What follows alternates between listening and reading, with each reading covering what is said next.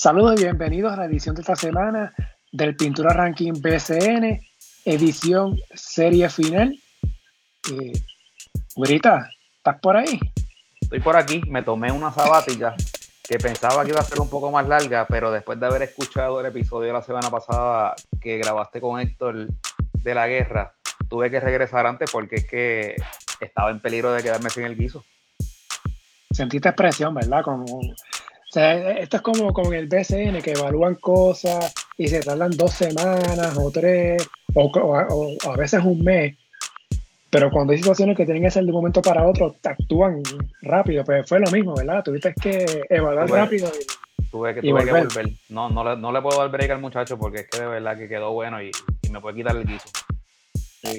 Cuidado. Mira para atrás. ya que el baloncesto vuela las cuchillas. sí, no, pero Héctor, Héctor es pana y, la verdad que quedó bueno. No, sí, le agradezco a Héctor que estuvo la semana pasada, no de invitado, sino de co-host eh, conmigo, ¿verdad? Hablando de lo que fueron las semifinales y hablamos un poquito de lo que sería la serie final, eh, pero no abundamos tanto en cuestión de jugadores, técnicas, cosas así, porque faltaba una semana para empezar la serie, pero hoy estamos grabando domingo 7, veintipico de horas antes de que inicie la final y tenemos que hacer una previa. Yo sé que ha habido muchas previas, muchos podcasts, colegas que hacen, que hacen eh, previas, que han hecho previas de lo que es la serie final, pero creo que lo hicieron un poquito antes. Y pienso que había que hacerlo más cercano al, inicio de la serie porque es BCN y muchas cosas pueden pasar. Por ejemplo, con Héctor hablamos la semana pasada de que San Germán técnicamente tenía cuatro refuerzos eh, eh, allí en sus filas. Eh, Bayamón básicamente tenía sus dos, pero siempre observando si había algún cambio, si pasaba algo. Así que este episodio tenemos invitado a Guirita para que nos ayude a analizar lo que es esta serie final, una serie final inédita los vaqueros de Bayamón y los Atléticos de San Germán. Y tenemos directamente desde las filas de los vaqueros de Bayamón al colega y ahora comentarista ya por dos temporadas con los vaqueros, Raúl Álzaga. Saludos, Raúl. Gracias, Marco. Gracias, Guirito. Un placer compartir con ustedes. Creía que me ibas a presentar desde la libreta de Raúl Álzaga, que es mi página, página de Caramba. Pero está bien. De los vaqueros de Bayamón no voy a pedir vuelta, también soy de los vaqueros. Tienes razón, oye, un tenover para mí, un tenover para mí, de la, de la libreta de Raúl Álzaga. Una, libreta, una libreta que lleva años, esto no fue ahora en, dos o tres años, esta libreta viene desde que era papel. ¿Verdad, Raúl? Eso es así, cuando estaba en primera hora, tenía la libreta ahí en primera hora, así que sigue ahora en Facebook. Sí. Eh, quiero ¿verdad? hacer la, el disclaimer, ¿no? La aclaración, como se diga. Y también iba a estar invitado Keating, de Pool Basket, y obviamente de Laja, seguidor eh, de San Germán a muerte de los Atléticos. Pero a última hora surgió una situación y no pudo estar con nosotros. La idea era que estuviera ¿verdad? junto a Raúl y nosotros hablando de la serie, ¿verdad? teniendo el punto de vista de San Germán y teniendo el punto de vista de, de Bayamón, pero nada, cosas que pasan y a veces pues hay, situaciones que son más importantes, ¿verdad? Que, y, es bueno que lo aclares, es bueno que lo aclares porque no queremos que nadie piense que, que, tenemos solamente un punto de vista, ¿sabes? Realmente íbamos a tener los dos, pero pues nada, situaciones este fuera del control de todos, pues impidieron que Keating estaba, así que esperamos que todo esté bien. Eh, así que nada, vamos allá. Bueno, esta serie, eh, como se habló, ¿verdad? En el episodio de la semana pasada, serie inédita. Sí, el primer campeonato de Bayamón en el 33, Bayamón fue campeón, San Germán fue subcampeón, pero no fue una serie final entre, entre ellos dos. Fue un round robin, un todo contra todo de cuatro equipos y al final pues Bayamón ganó invicto eh, esa, ese round robin y San Germán fue segundo, por eso es cuando uno mira en la página del BCN, la lista de, de campeonatos, pues Bayamón aparece como campeón y San Germán como subcampeón, pero esta es la primera vez que se enfrentan en una serie final, lo que es llamativo porque estamos hablando de Bayamón, la franquicia con más campeonatos en la historia del BCN, y San Germán, que vayamos con 15, y San Germán tiene 14, que está empate con Ponce en el segundo lugar, y es llamativo de que las dos franquicias, todas las franquicias con más campeonatos, nunca se han enfrentado en una serie final exclusiva entre ellos. Por ejemplo, uno mira los Celtics y los Lakers, que son los equipos con más campeonatos en la NBA y se han enfrentado un montón de veces en serie final. Eh, aquí es, pues, es todo lo contrario. Yo quisiera empezar, y aquí, ¿verdad? Antes de empezar, aquí pues siempre tenemos un rundown, una lista de temas, pero en realidad esto aquí es una previa abierta, aquí, ¿verdad? Vamos a intercambiar, intercambiar eh, opiniones. Tenemos a Raúl, que obviamente ha estado con Bayamón toda la temporada, de hecho, bueno, temporada pasada también, que nos puede dar quizás un, insight desde el punto de vista de los vaqueros, que quizás nosotros, no tenemos, porque Raúl está ahí, está, ha estado en la cancha. Yo quisiera primero eh, voy a tomar el turno de honor para preguntarle a Raúl. Que era una pregunta que le tenía a Keating desde el punto de vista de pero ya que no está, pues le pregunto a Raúl, desde el punto de vista de Bayamón, más allá del récord de los vaqueros, que llega 8 y 0 a la final, el líder en la serie regular por segundo año seguido, el BCN. ¿Por qué los vaqueros están en la, en la serie final? Yo creo que la defensa colectiva del equipo de los vaqueros de Bayamón está a otro nivel por encima de la defensa de cualquier otro equipo del BCN. Este es un equipo que cuando dice apretar palanca, eh, se ponen bien complicados porque generan una ínfima, una ínfima, una, una cantidad eh, abismal de canastos en transición a base de su defensa. Este es un equipo que coge un rebote defensivo y es a correr, se ha dicho, en cuestión de tres segundos te tienen un fast break eh, completado al otro lado de la cancha, ya sea un donqueo de Wiley, un donqueo de Romero, una huida de Chris un tiro de tres en transición de Javier Mojica o de Benito Santiago eh, Junior. Es un equipo súper eficiente defensivamente. Eh, en, la serie contra Ponce promediaron sobre 11 cortes de balón por juego.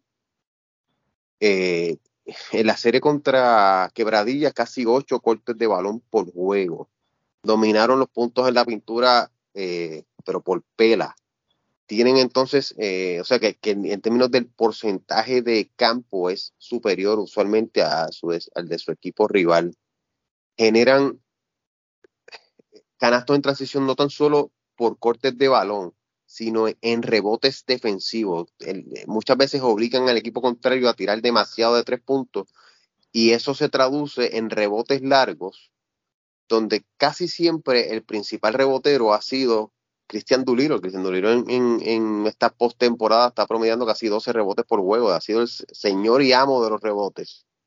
Y entonces la ventaja de tener un Cristian Duliro que te juega a la 4, pero realmente es un 3, y que sabe poner la bola en el piso y tiene una visión de cancha extraordinaria porque piensa como armador, siendo un jugador de la posición 4, muy similar a lo que lo hace Holly Jefferson en San Germán. O sea, tampoco no, no voy a quitarle crédito que San Germán tiene un jugador de esa misma estirpe.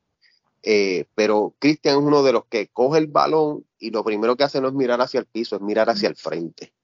Y ahí es que viene el, el pase largo a, un, este, un jugador que esté corriendo por, por la media cancha como Ángel o Javier y ya al otro lado de la cancha está Romero esperando el puente aéreo para sembrar las dos manos. Eh, y se da mucho ese tipo de situación.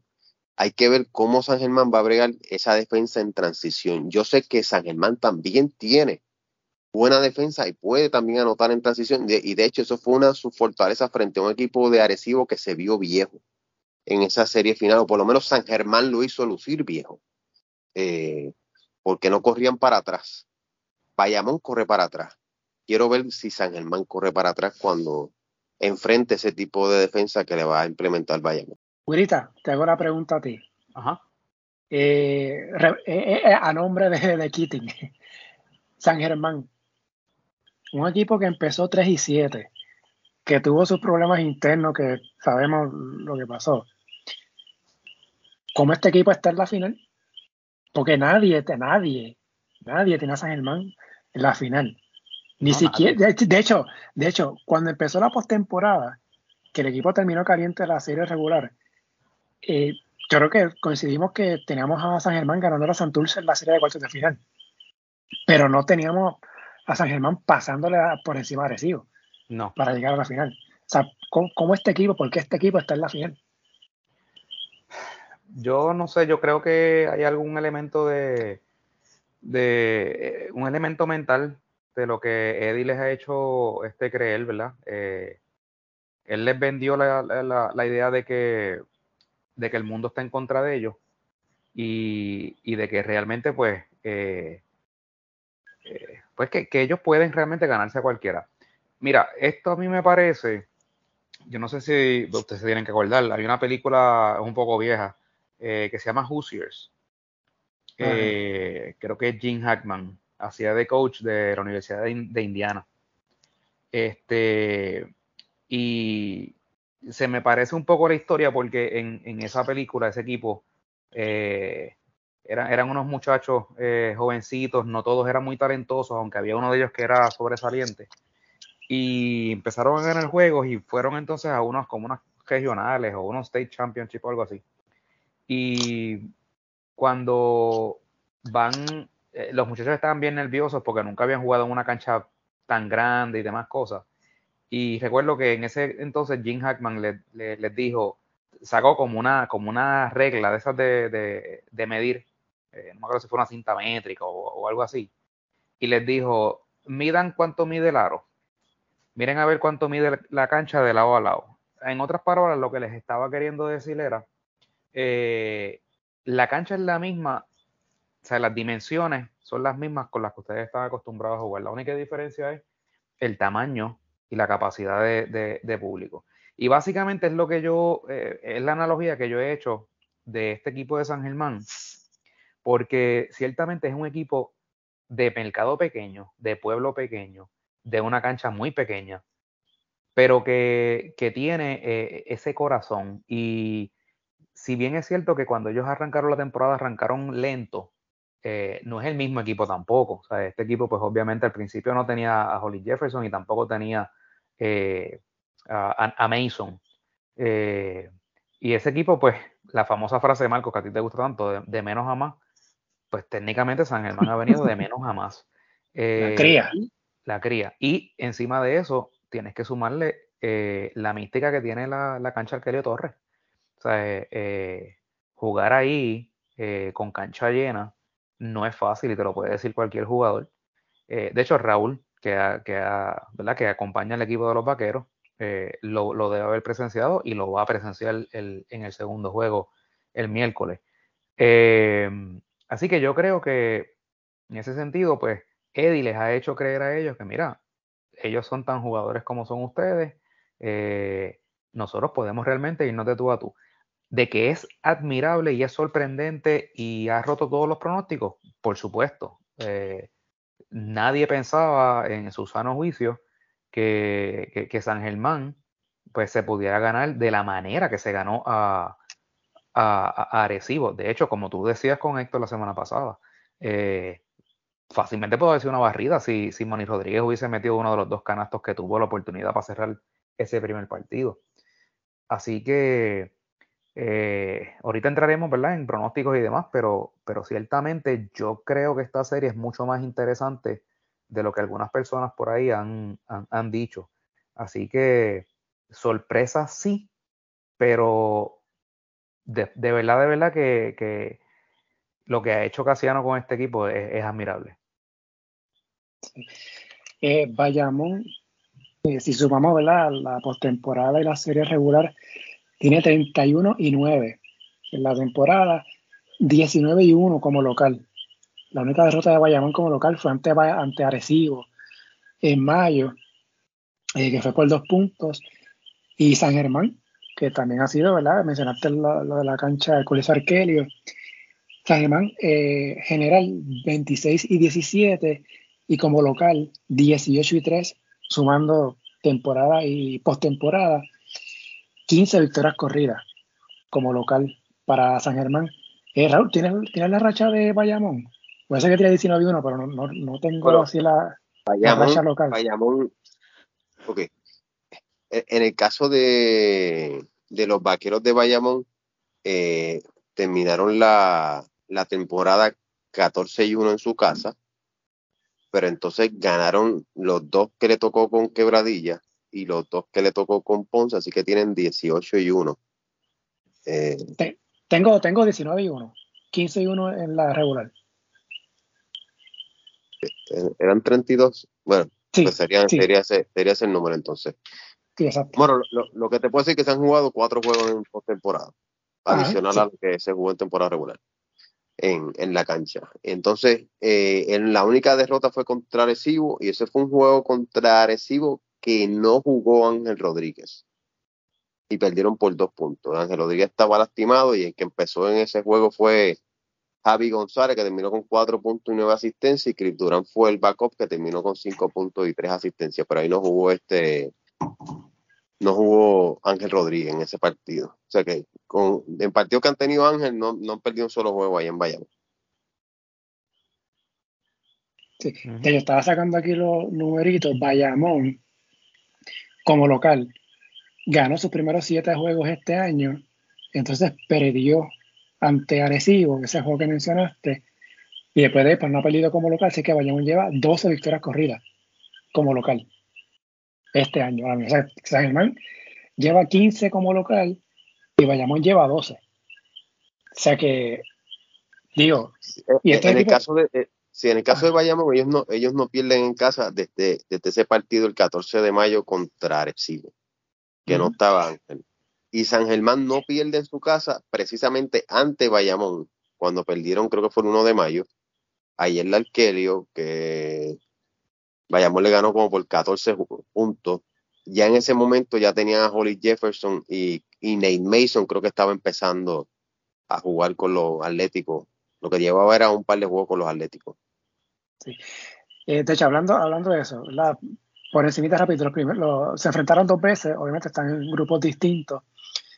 El 14 de abril, en Bayamón, ganaron los vaqueros 77 a 65 Aquí Bayamón tenía de refuerzo a Ángel Núñez y no tenían a más nadie, ¿verdad? Este, no estaba este Hernández, no lo veo por aquí en el, en el Boscore. Y en el caso de San Germán tenía a Sheldon Mack de refuerzo en ese, en ese momento. En el primer juego, eh, sí. Sí, en el primer juego. No, no estaba eh, Holly Jefferson. En ese primero de mayo, que fue que mencionaste, que fue en Coliseo Arkelio, la última derrota de San Germán como local este año. También ganó Bayamón por 14 puntos, fue 97-83. Aquí por Bayamón, Hernández tuvo 6 puntos, 3 rebotes. En Núñez tuvo 23 puntos, ahí hubo un triple doble de Ángel Rodríguez. Ese de San Germán, Jefferson tuvo fue el primer triple doble de la temporada y no sé si el único. No recuerdo, pero debe estar por ahí. Eh, Jefferson 23 con 9 rebotes y Mason tuvo 6 puntos y 6 asistencias en ese juego. O sea, han sido las únicas dos veces que, que se enfrentaron. Ahí, en la pintura ahí ganó Bayamón 50-32 en ese juego que fue en, el Arkelio. Y ese en Bayamón fue 46 a 36 los puntos de la pintura. Yo creo que vayamos a un equipo súper dominante, ¿verdad? En esa, en esa área de, la pintura. Ahora bien, ese San Germán era un San Germán distinto. San Germán empezó 3 y 7 y le dio una vuelta a la temporada de manera increíble. Bayamón ha sido bastante consistente este año. Eh, yo, sé que lo mencionaste, Raúl, en, un live que tuviste en estos días en, Facebook, en la, libreta. Eh, creo que alguien te preguntó, dice el comentario, y yo también lo hablé con Héctor la semana pasada, que Bayamón, sí, tiene 8 y 0 en la postemporada, pero frente a Quebradillas fue un Quebradillas que iba en picada, que iba a caída libre en, esa última parte y que jugó sin Philip Wheeler. Y ante Ponce, fue el equipo de Ponce que básicamente por una guira que falló a Fajardo fue que adelantó a semifinal y jugó sin Carlos Rivera, Mayro Saga se lesionó eventualmente y también un Ponce que tenía problemas internos. Que, por ejemplo, le dieron el, la libertad y el Cruz para que después a, jugar a Nicaragua en plena semifinal. Que eso para mí no tiene sentido, pero sabemos que hay problemas ahí. Y digo, eh, eran situaciones que Bayamón no tiene control, porque esos, esos fueron los rivales que le tocaron a Bayamón. Pero ahora se enfrenta a un equipo que en el papel podemos decir que está completo.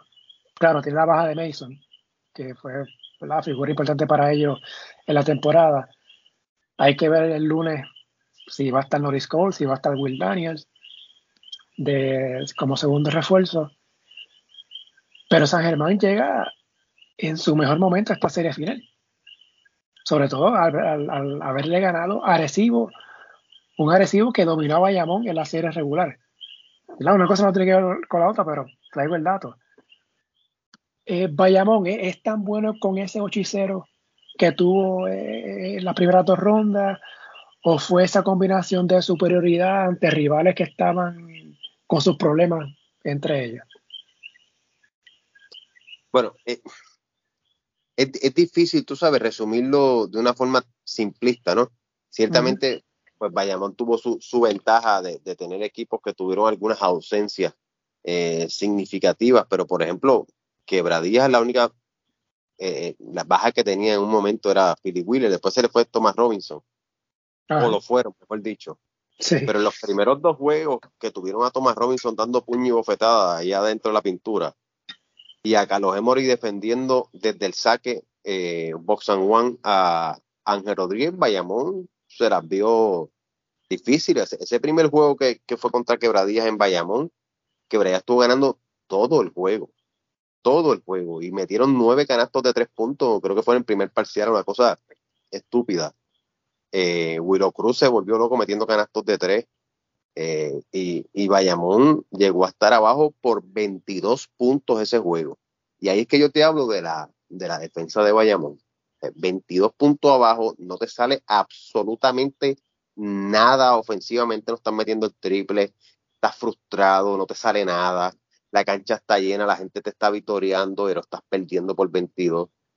Y, los, y cogieron y dieron una clase de alón en ese tercer parcial, que se pegaron como a 10 chavos, y después al principio del cuarto parcial los cogieron y después ganaron, apretado pero ganaron. Y eso demuestra la capacidad de recuperación del equipo de, de Bayamón, que lo mismo te ganan por una pela por 20, que saben ganar juegos cerrados y su defensa siempre los mantiene con oportunidad de triunfo en el juego, especialmente si están jugando en su, en su casa. No, no por eso obviamente menosprecio y, entiendo muy bien lo que quieres decir con San Germán. O sea, San Germán se ganó al equipo de, de Santurce que estaba completo, se ganó un equipo de Arecibo que en un momento estaba completo, pero se les lesionó eh, el ONU. Yo creo que eso fue una baja bien sensitiva para Arecibo, porque Arecibo dependía mucho de la protección de la pintura que proveía el ONU y ellos sí tenían otros hombres grandes como pues, como el Gastón, etcétera, pero son hombres grandes que no corren, que no desplazan defensivamente en el perímetro y no cubren la pintura como lo hace el ONU. Entonces, no tener ese taponero que disuada a los jugadores de atacar por tierra, pues San Germán le hizo un par y este, penetrando al canasto.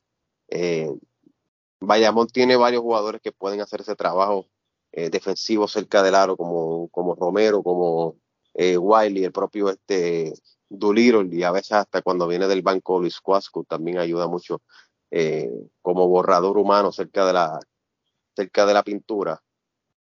Pueden hacer esos ajustes. El equipo de Bayamón rota muy bien defensivamente eh, en, los pareos defensivos. Siempre se mantienen switchando continuamente. Yo, yo, lo que quiero ver es cómo San Germán va a lidiar con la defensa de Bayamón. Ese, es mi question mark. Yo, que sé, yo sé que San Germán ha, subido mucho su nivel ofensivo, se, lo han creído. Eddie Casiano, como tú bien dijiste ahorita, y como dijo eh, mi compañero de la abuelita, le ha vendido la idea del underdog y su equipo se la ha comprado.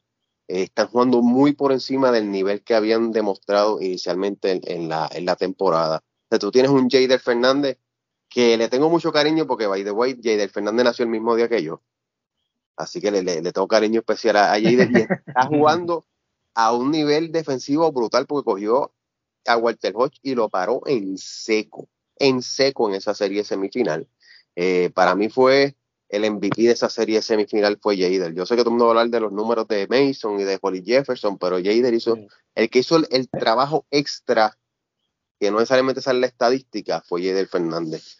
Y, es, y ese pareo de Jader con Ángel Rodríguez, estoy loco por verlo, porque quiero ver qué puede hacer Jader eh, en términos defensivos, si puede mantener esa misma intensidad o si las cortinas que le van a hacer constantemente los hombres grandes de Bayamón van a, suavizarlo, como sucedió con Luis López y con Ricardo Erans y con los jugadores de, Ponce que trataron de contener a, Ángel, que eventualmente, pues, eh, los golpes y, el tener a Ángel corriendo este, al lado de ellos, pues, pasó factura. Pero, anyhow, eh, en, el caso de, San Germán, eh, quiero, quiero ver ese, ese, ese, si ese ímpetu ofensivo que demostraron en esas semifinales y obviamente en, los cuartos de final se va a sostener en esta serie final. Yo, yo, yo vi que ellos no tenían miedo de jugar en Arecibo, le faltaron el respeto a Arecibo en Arecibo, pero el rancho es otra cosa.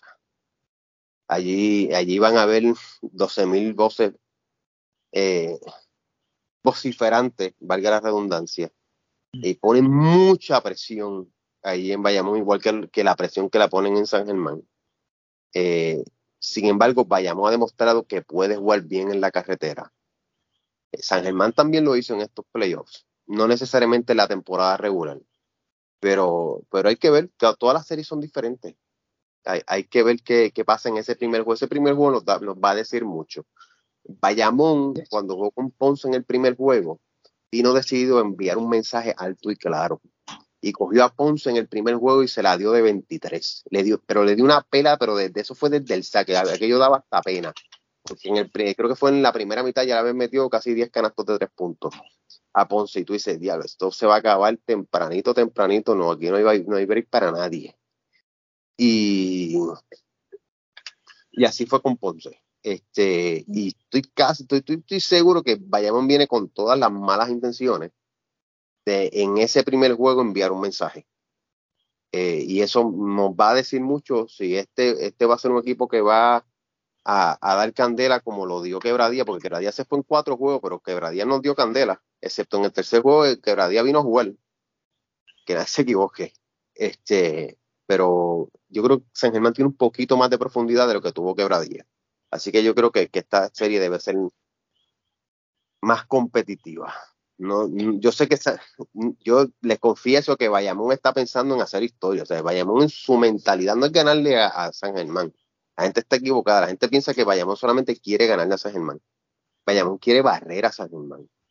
ellos quieren ser el primer equipo de la historia en ganar los playoffs 4 a 0 en toda su serie y terminar 2 a 0 en playoffs. Ese, es el mindset de Bayamón. No es solamente ganarle a San Germán, es ganarle en cuatro juegos. Yo no sé si le van a ganar en cuatro juegos. No sé ni siquiera si van a ganar la serie. Pero el mindset de, de Bayamón, que yo estoy confiado que van a ganar la serie, es ese, es ganar 4 a 0. mencionaste lo del Bayamón jugando de visitante. Fue el único equipo que jugó para 500 en la temporada regular, visitando 8 y 8. Y si se suma, ¿verdad? La serie de Ponce y Quebradilla, Bayamón tiene marca positiva jugando de visitante, que es el único en la liga este año, así que eso fue, hay que, hay que observarlo. Eh, Guirita, creo que quieras mencionarlo, preguntarle a Raúl. Sí, quiero, eh, Raúl mencionó lo de, ¿verdad? Lo del eh, el rancho, ¿verdad? Lo de que van a haber un montón de gente ciertamente el, el, Coliseo de, Bayamón es, grande, eh, debe ser de los más grandes de, Puerto Rico, eh, y ciertamente va a estar lleno a capacidad, está todo vendido. Yo tengo que añadir también que si bien mencionamos siempre, eh, llevamos días mencionando la mística de San Germán y el Arquelio, hay un factor que, que, nadie menciona, salvo gente ¿verdad? que vaya a la cancha, que haya ido a la cancha de Bayamón y lo haya visto. Bayamón tiene, en mi opinión, el mejor animador eh, en, la cancha. el muchacho este que le llaman el látigo. Por la clásica milla, el látigo. Sí, y, lo traigo porque el látigo es un muchacho que literalmente hace que el fanático se meta en la acción. eh, y él, no se calla, o sea, él literalmente no se calla y va a lo hace muy bien. Lo traigo porque, aunque Bayamón no necesita eso, pero esa, ese factor de tú mantener al público y a la fanaticada engaged en todo momento, en este tipo de series es bien importante, porque acuérdate que San Germán viene con esta mentalidad de darle una pescosa a Bayamón en el primer juego. Eh, y, literalmente Bayamón necesita sentir ese, ese calor y ese apoyo de su fanaticada. Eh, yo no anticipo que haya mucha gente de San Germán. Sabemos ¿verdad? los bochinches y los chismes que han pasado eh, en, estos primeros días sobre el primer y segundo juego. Así que no, no creo que vaya a haber mucha gente de San Germán, pero deben haber, deben haber algunos. No tanto como para ¿verdad? ser un, factor contra los de Bayamón, pero y ahí traigo ese, e, ese factor del, del, látigo porque creo que va a ser importante para hacer la, la set, como set the tone de, de, de, de, lo que sea ese primer juego. Y, y, ciertamente, Marco, tú sabes que te lo dije en la serie eh, pasada entre San Germán y, y, Arecibo, que me terminé equivocando malamente, que te dije que, que, San Germán había perdido el juego que tenía que ganar, que era el primero, eh, y pensaba que eso iba a hacerle, que les iba a pasar factura, fue todo lo contrario. Yo creo que, San Germán tiene que salir con esa mentalidad de, ver si se puede robar ese primero, porque si ellos pueden dar ese cantazo en ese primer partido, eh, con, con esa confianza que ellos juegan en San Germán, ponen a Bayamón en una posición bien incómoda para ese segundo juego. Eh, como ahorita hablaremos más de pronósticos y demás, pero yo creo que ese, tiene que ser la mentalidad de San Germán y en el caso de Bayamón, pues eh, eh, reconocer y confiar en su, en, su profundidad, en su cuerpo técnico, en que tiene sustituciones adecuadas en todas las posiciones. Eh, y, y, claro, en lo que dice Raúl, ¿verdad? Ese aura de, ¿verdad? de, que, de, que tienen 8 y 0. No solamente eso, yo añadiría que también Bayamón tiene una motivación adicional, que es que San Germán no gane la serie porque entonces empatarían en, en, en número de campeonatos, ¿verdad? Quiere entonces alejarse más. Fíjate, yo, yo, yo diría sí, ¿no? Por lo que mencionas de ganar el primer juego. Porque San Germán perdió el primer juego ante Santurce y ante Arecibo. Sí. Y, perdió, antes, antes Santurce perdió por 14 puntos. Y anotaron 74 puntos, si no me equivoco. Y ante Arecibo, pues perdieron en doble tiempo extra. Lo que yo sí diría es, y yo siempre pienso, ¿verdad? Esta serie de playoffs, cada juego tiene su identidad. Y quizás tú puedes perder por 30 y mañana ganar por uno. Pues, o sea, esas cosas pueden pasar. Yo diría que eh, San Germán, aunque pierda, que ese primer juego debería demostrar de que puede competir con Bayamón. Porque quizás, aunque, aunque los dos equipos, me parece a mí, eh, ¿verdad? bueno, me parece no, son los más dominantes jugando como local este año. Y aunque Bayamón sí ejerce su presión en el rancho, me parece a mí que quizás sea más difícil ganar en San Germán que en Bayamón, de visitante me refiero. Y si, obviamente, si San Germán da el palo y gana el primer juego, pues la presión va a ser enorme para Bayamón para el juego de miércoles. En el segundo.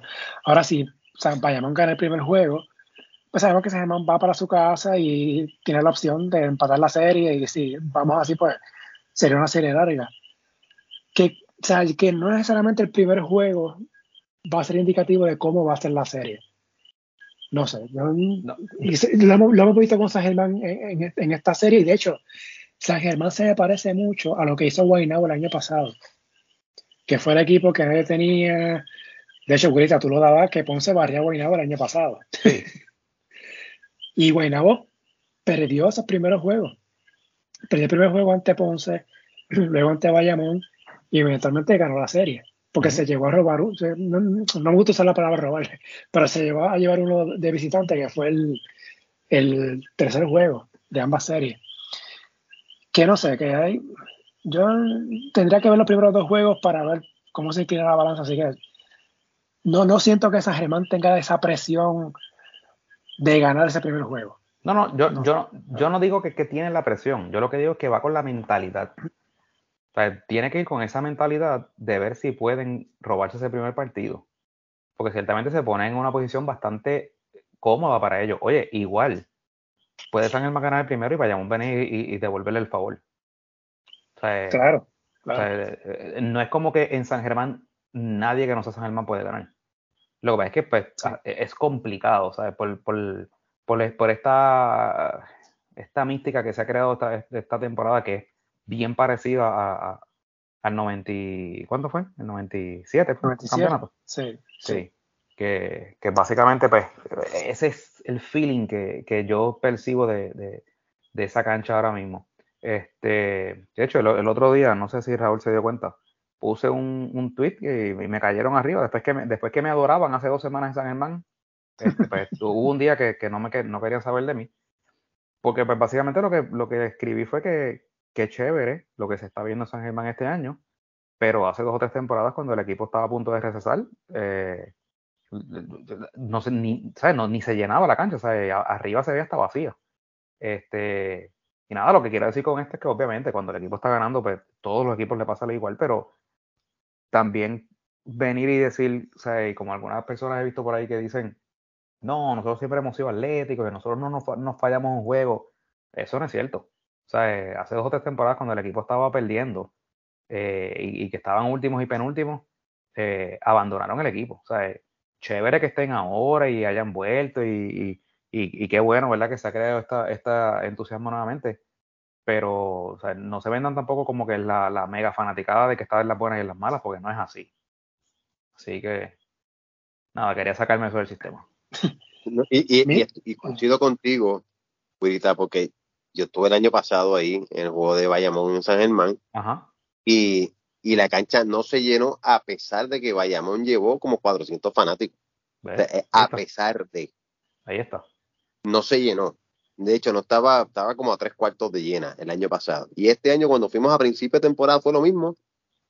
Fueron como 300, 400 fanáticos de Bayamón y no estaba ni llena completa. O sea, había gente, pero no estaba a capacidad. Por eso. y, este, y, esto no, Sí, sí, sigue. No, no, y, y, me alegro mucho que haya resucitado la fanaticada y que se esté llenando y que haya este un ímpetu allí bien brutal en San Germán. Eso es súper positivo para ese pueblo y positivo para la liga en general. Este, pero, pero lo que quiero es eh, reforzar el comentario que tú dijiste, que es cierto. Este, esto es una franquicia que tan reciente como antes de esta temporada, la gente tenía miedo que iban a recesar. Y esta franquicia la rescató en la nueva directiva, que hay que darle un aplauso a esos muchachos valientes. Y obviamente a Edicaciano y a Manuel Cintrón y su grupo que, que han tratado de reagrupar esta, esta franquicia y la han convertido ahora en una franquicia ganadora nuevamente y ahora finalista en, esta serie final contra, contra Bayamón. O sea, toda mi admiración para ese grupo, sin, sin duda alguna, pero la verdad no se puede tapar con él. Este, él solo se puede tapar con una mano y como tú dices, hubo mucha gente que había abandonado el barco y ahora pues está todo el mundo regresando. Que de hecho básicamente es similar a lo que pasó el año pasado con Guaynabo, ¿sabes? De momento todo el mundo era fanático de Guaynabo y de momento todo el mundo quería ir a la cancha de Guaynabo, ¿sabes? Eh, y claro, no, no podemos comparar la, la historia eh, deportiva en baloncesto de San Germán con Guaynabo. O sea, no, no se pueden comparar esa, esa, esa, fanaticada. Pero lo que me refiero es que obviamente cuando, cuando un equipo está ganando, pues todo el mundo es fanático, todo el mundo, ah, no, yo, yo siempre he ido a los juegos.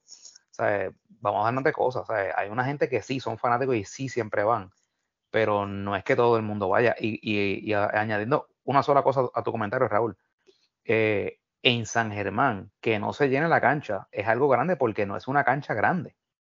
O sea, eh, eh, estamos hablando de que yo no sé cuánto es la capacidad de esa cancha. Eh, tú me dices, Raúl o, Marcos, 3.500. Mucha gente dice que 5.000 personas caben ahí. Yo, no, yo no creo, yo, yo no creo que haya 5.000 personas. O sea, 5.000 sería con gente parada en, los pasillos y demás. Este, yo te diría de entre 3.500 a 4.000. pero oye, independientemente de que sea eso o sean 5.000, la realidad es que no es una cancha difícil de llenar. Y, lo que voy a decir ahora no lo digo de manera despectiva, lo he hablado con Marcos fuera del aire.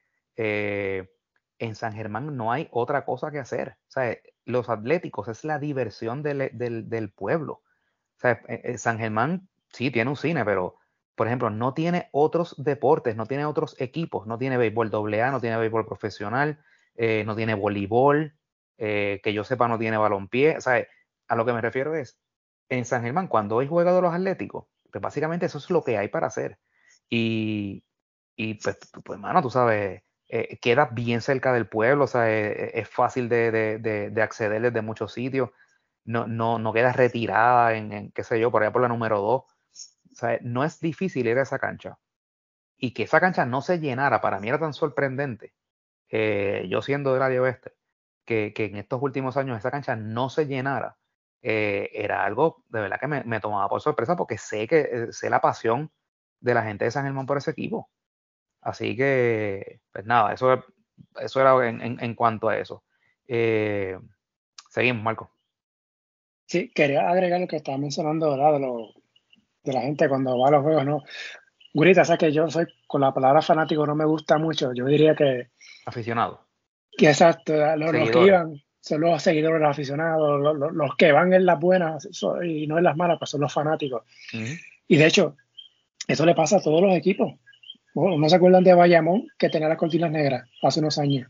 También, correcto. o sea, que eso le pasa, a todos los equipos pasan por eso. O sea, mira, quería mencionar un dato rapidito, este, porque sabemos ¿verdad? que Bayamón fue el último que le ganó a San Germán en el Coliseo Arkelio este año.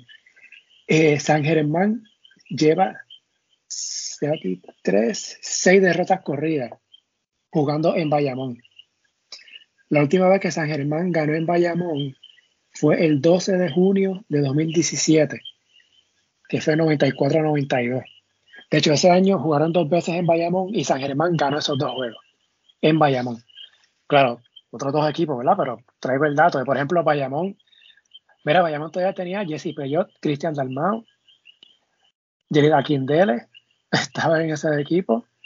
Mira, Javi González estaba en Bayamón en ese año 2017.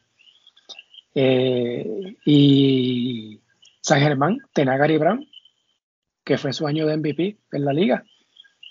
Y Benito Santiago y Mer Romero jugaban en, en San Germán en ese, en ese momento, antes de que fueran cambiados eventualmente a, a Bayamón, eh, meses después. Así que, para que sepan, tengan ese dato, así que San Germán lleva seis derrotas corridas en Bayamón y no gana allí hace cinco años. Para que tengan ese, ese dato. Este, quería preguntarle a Raúl, más o menos.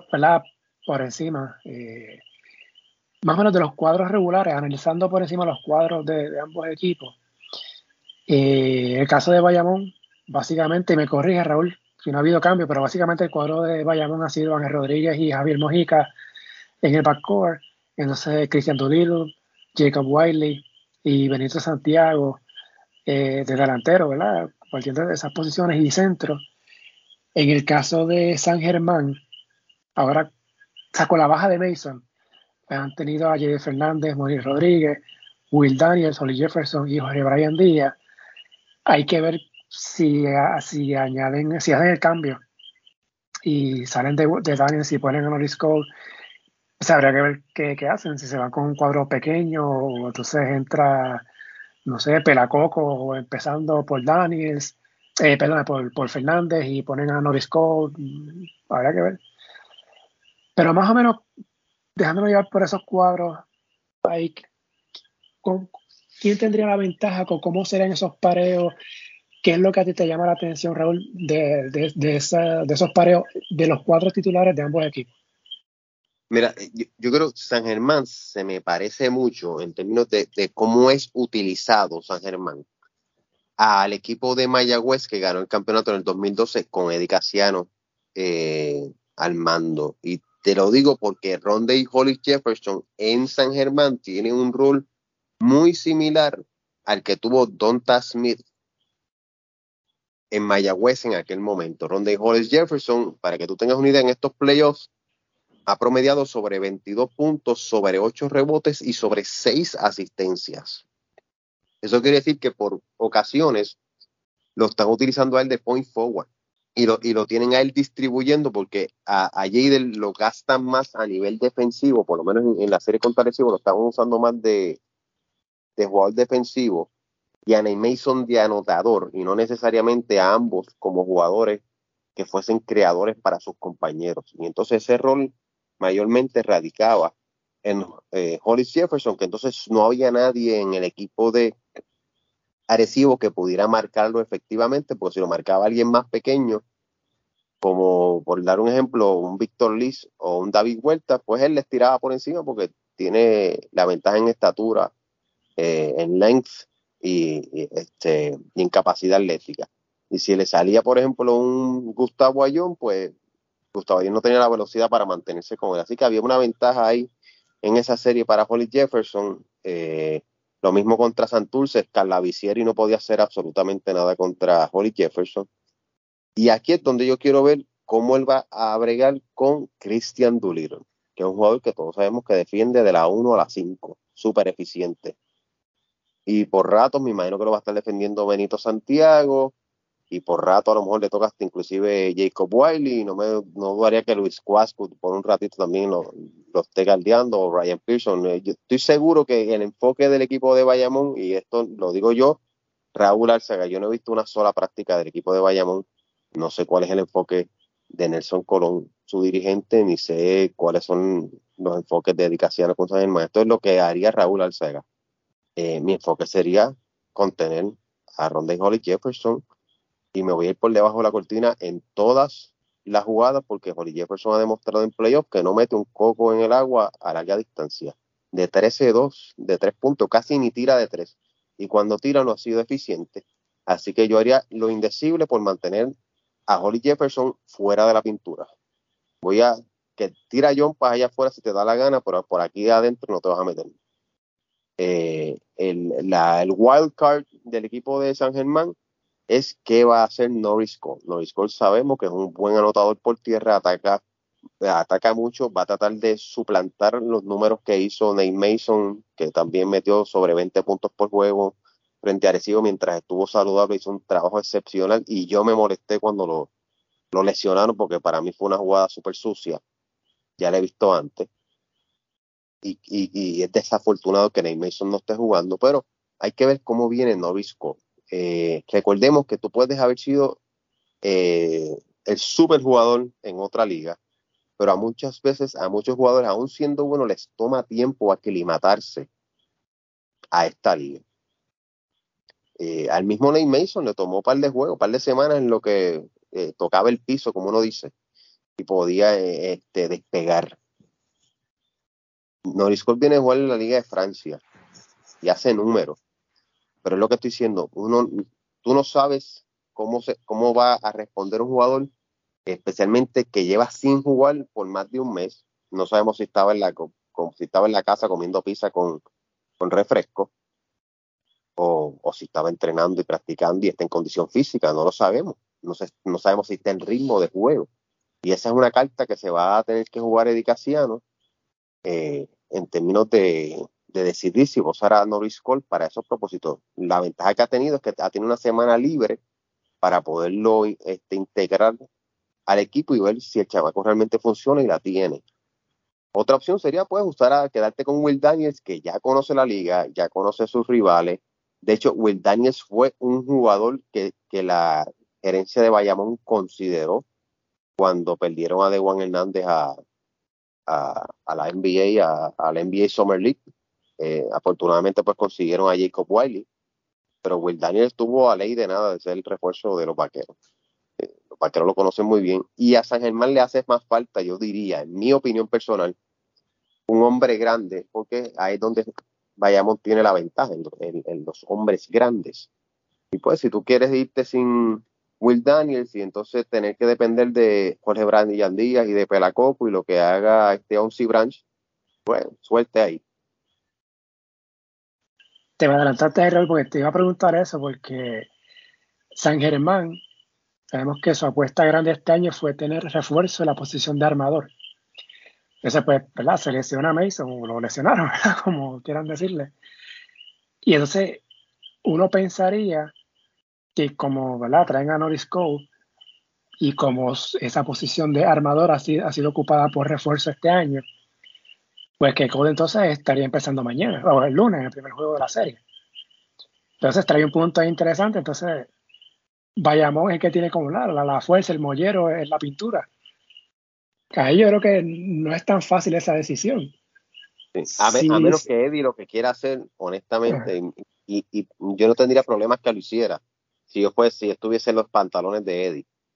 Es probar con Will Daniel a ver cómo me va.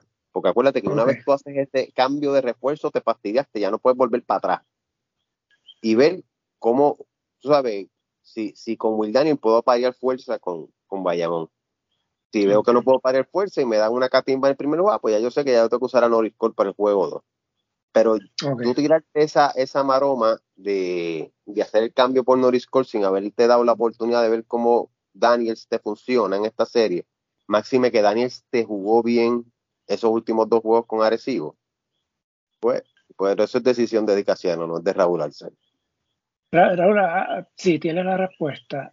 Eh, yo sé que puedo haber cambio por lesión, de, de refuerzo, ¿verdad? Cambio por lesión y por rendimiento.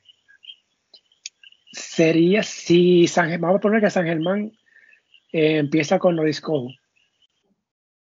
Para efectos de la final, ya ahí San Germán eh, utilizó e, e, ese cambio por, por rendimiento.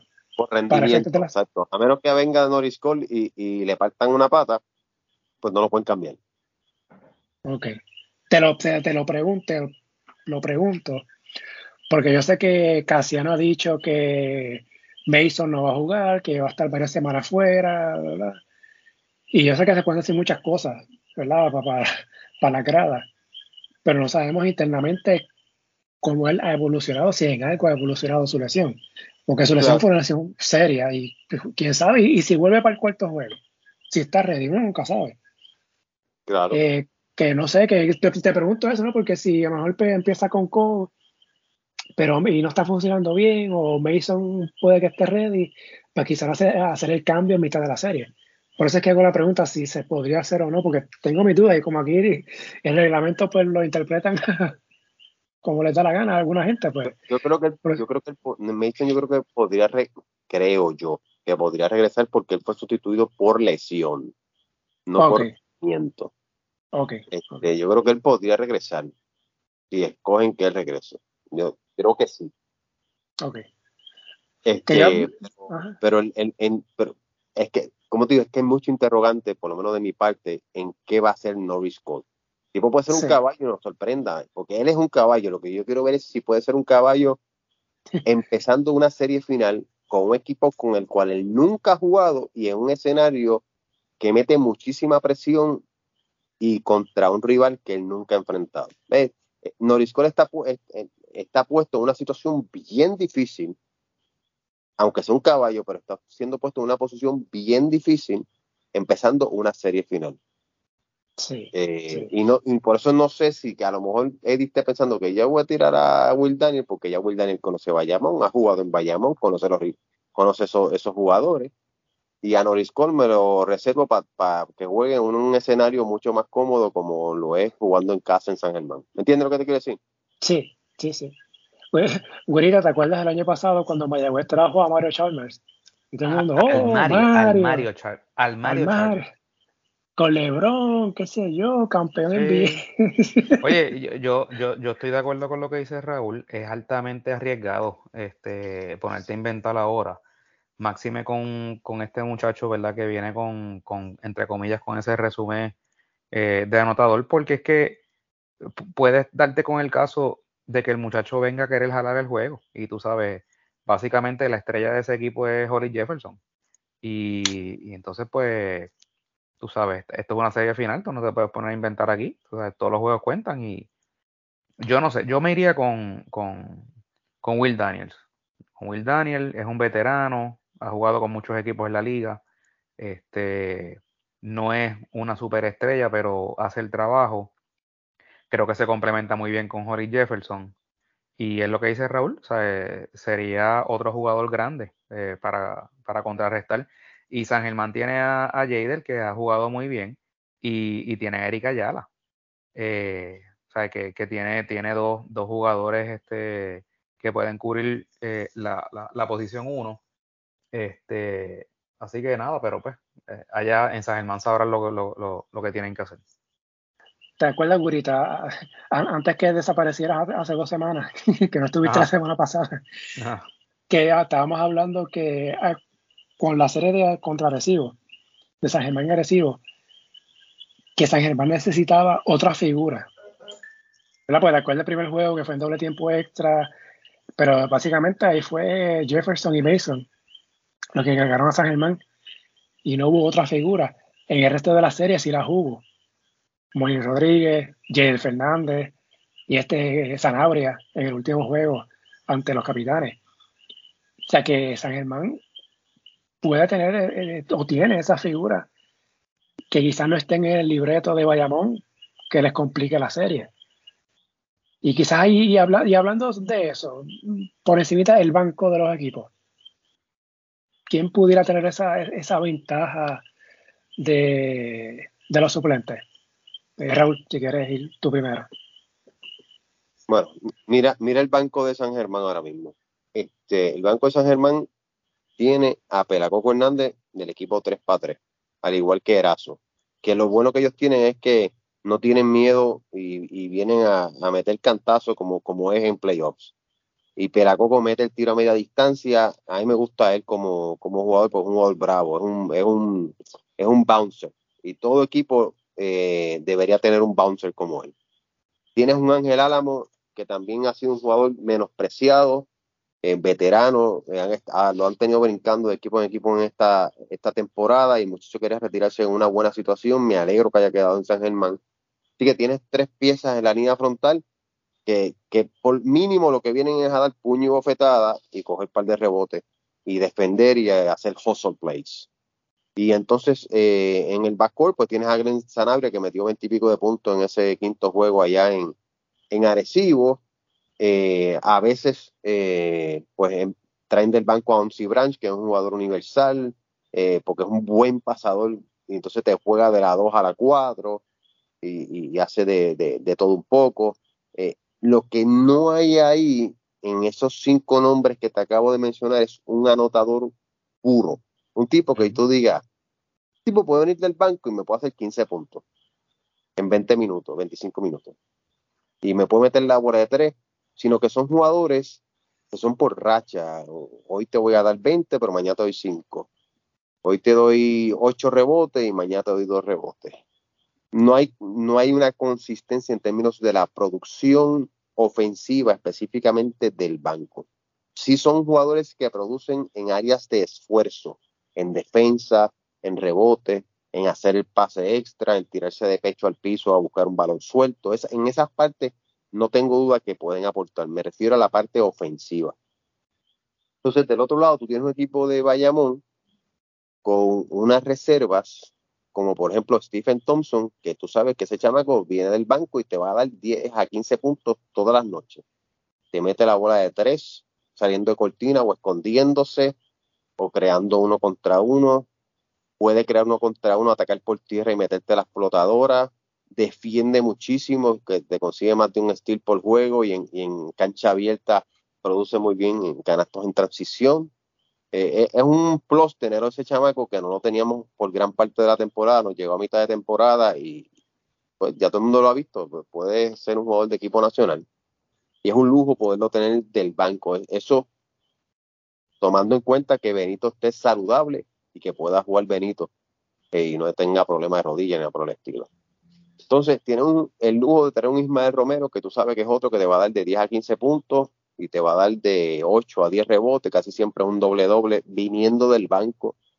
Eh, no es un anotador a larga distancia, a media distancia es súper inconsistente y del tiro libre, pero tú sabes que en la pintura y en transición te va a dar puntos en doble cifra tiene un Javi González que ha jugado muy bien en playoffs. No es que me va a dar doble cifra en puntos, pero tú sabes que me, te va a dar seis puntos, seis asistencias más o menos, eh, es su, su range. Y te va a meter un canatito de tres o una flotadora aquí y allá que, que ayuda. Eh, Ryan Pearson en los minutos que ha jugado el otro día hizo siete puntos en siete minutos. Es bien eficiente, no va a jugar tantos minutos, pero en los ratitos que está, lo encuentran y lo mismo te mete un tiro a media distancia que, que te mete con la zurda eh, atacando el aro. Eh, el rookie de 32 años que escondieron en el draft y que nadie supo de él y lo escogieron y, y le ha salido muy bien al equipo de, de Bayamón. Kelly Durán es un fajón que siempre se crece en, en playoff y, en, bajo presión, mete canastos difícil, le mete los tiros libres, eh, le gusta el trash talk y estar hablando cosas contra sus rivales mientras lo está defendiendo. Recuerdo que la serie de quebradillas el año pasado contra tu Holloway, cogió a tu Holloway y lo anuló, lo sacó por el techo. Eh, ese, es un jugador que Nelson tiene ahí de lujo, que en el momento que él no necesite lo puede usar como este defensor asignado, al igual que a Sammy Mojica, que es otro jugador que ellos también pueden utilizar como defensor asignado. Eh, Luis Cuasco cuando viene por rato este, también aporta. El mismo Buen Pérez, cuando ha estado en cancha en la, primera ronda contra Quebradías, promedió casi 10 puntos por juego, porque como fue, fueron salsa lo que le estaban dando a Quebradías, especialmente los últimos dos juegos, Owen se curó jugando. Y, mientras estuvo jugando, pues hacía sus cositas. Eh, la profundidad de Bayamón es, es, significativa comparada con el equipo de San Germán, más que nada en el lado ofensivo. Y esa es quizás una de las cartas de triunfo de, Nelson Colón y del equipo de los Vaqueros. No quiero menospreciar, como dije, para nada a, las reservas de San Germán. Son jugadores que defienden, son jugadores que dan cantazos, son jugadores que vienen a dar este, el máximo, a tirarse de pecho, a coger rebote. Ofensivamente es mi question mark. Este, este puede ser un equipo que puede aportar 30 puntos por juego viniendo del banco. Todas las noches, me refiero. Ok. Eh, ¿Algo que quieras agregar ahí? No, bueno, sí, sin duda, como lo que te dije ahorita, este, Bayamón tiene sustituciones adecuadas en todas las posiciones, tiene, tiene por decir así, un, un equipo regular de otro equipo en, en, su, en su banca. Eh, así que desde ese punto de vista, pues, San Germán, pues sí, eh, pues los jugadores que vienen del banco son jugadores, ¿verdad?, de, de, de, roles específicos y, y de, de mucho esfuerzo. Eh, pero oye, están en la final, ¿sabes? No es casualidad. Eh, eh, por ejemplo, tienes un Once Branch que es un All-Around Player, este, jugador favorito de, Rafa, de Rafa Otero. Este, o sea, que es un jugador que hace muchas cosas. y cuando está, cuando está directo, pues te, mete el triple, tú sabes. Y, y pues, Aquí yo creo que, van a ser otros factores. Yo creo que aquí hay un elemento mm, que, es más mental que otra cosa en el caso de San Germán. Eh, yo diría también hasta qué punto eh, Casiano se le mete el, en, en, En, la mente, ya sea al cuerpo técnico de Bayamón eh, o a algunos jugadores que él sabe que con tocar unos ciertos botones los puede desestabilizar, entiéndase un Benito Santiago, un Ismael Romero, que son jugadores demasiado eh, pasionales. Eh, y esas, esas, son cosas que pueden ir mucho más allá del aspecto técnico del juego, ¿verdad? Eh, y, de hecho, con eso es lo que ha estado jugando Eddie esta postemporada. O sea, Eddie lo que ha hecho es sacarle, sacarle partido precisamente a eso. lo hizo con, San, con Santurce y después lo hizo con, con, con Arecibo. Eh, así que, pues, si Bayamón se puede mantener enfocado, eh, ¿verdad? Eh, confiando en, su, en sus destrezas y su talento y en su profundidad, al fin y al cabo deben de, salir airosos. Pero si caen en el juego pequeño de, de San Germán y de Eddie, este, la serie puede estar más interesante de lo que mucha gente piensa. Okay. Eh, que, la, que esta serie empiece una semana eh, después de haber acabado las semifinales. Eh, Bayamón ganó el 31 de julio ante Ponce, se la serie ese día, que fue un domingo. San Germán eliminó a Recibo el día después, primero de agosto, la final empieza el día 8. Y no es por culpa de la lucha libre, no vengan, no vengan con eso. Eso es mala planificación del BCN porque el séptimo juego de Bayamón y Ponce hubiese sido el 6 de agosto. Así que no sé qué hubiesen hecho si, si esa serie se hubiese extendido a siete juegos. Eh, y creo que la final pudo haber empezado antes, pero Raúl le explicó en su live de la libreta que ambos equipos eh, optaron por empezar una semana después. Pero para allá, lo que ellos decidieron. Eh, aparte ¿no? de que los equipos jugadores que estén tocados tuvieran tiempo de descanso.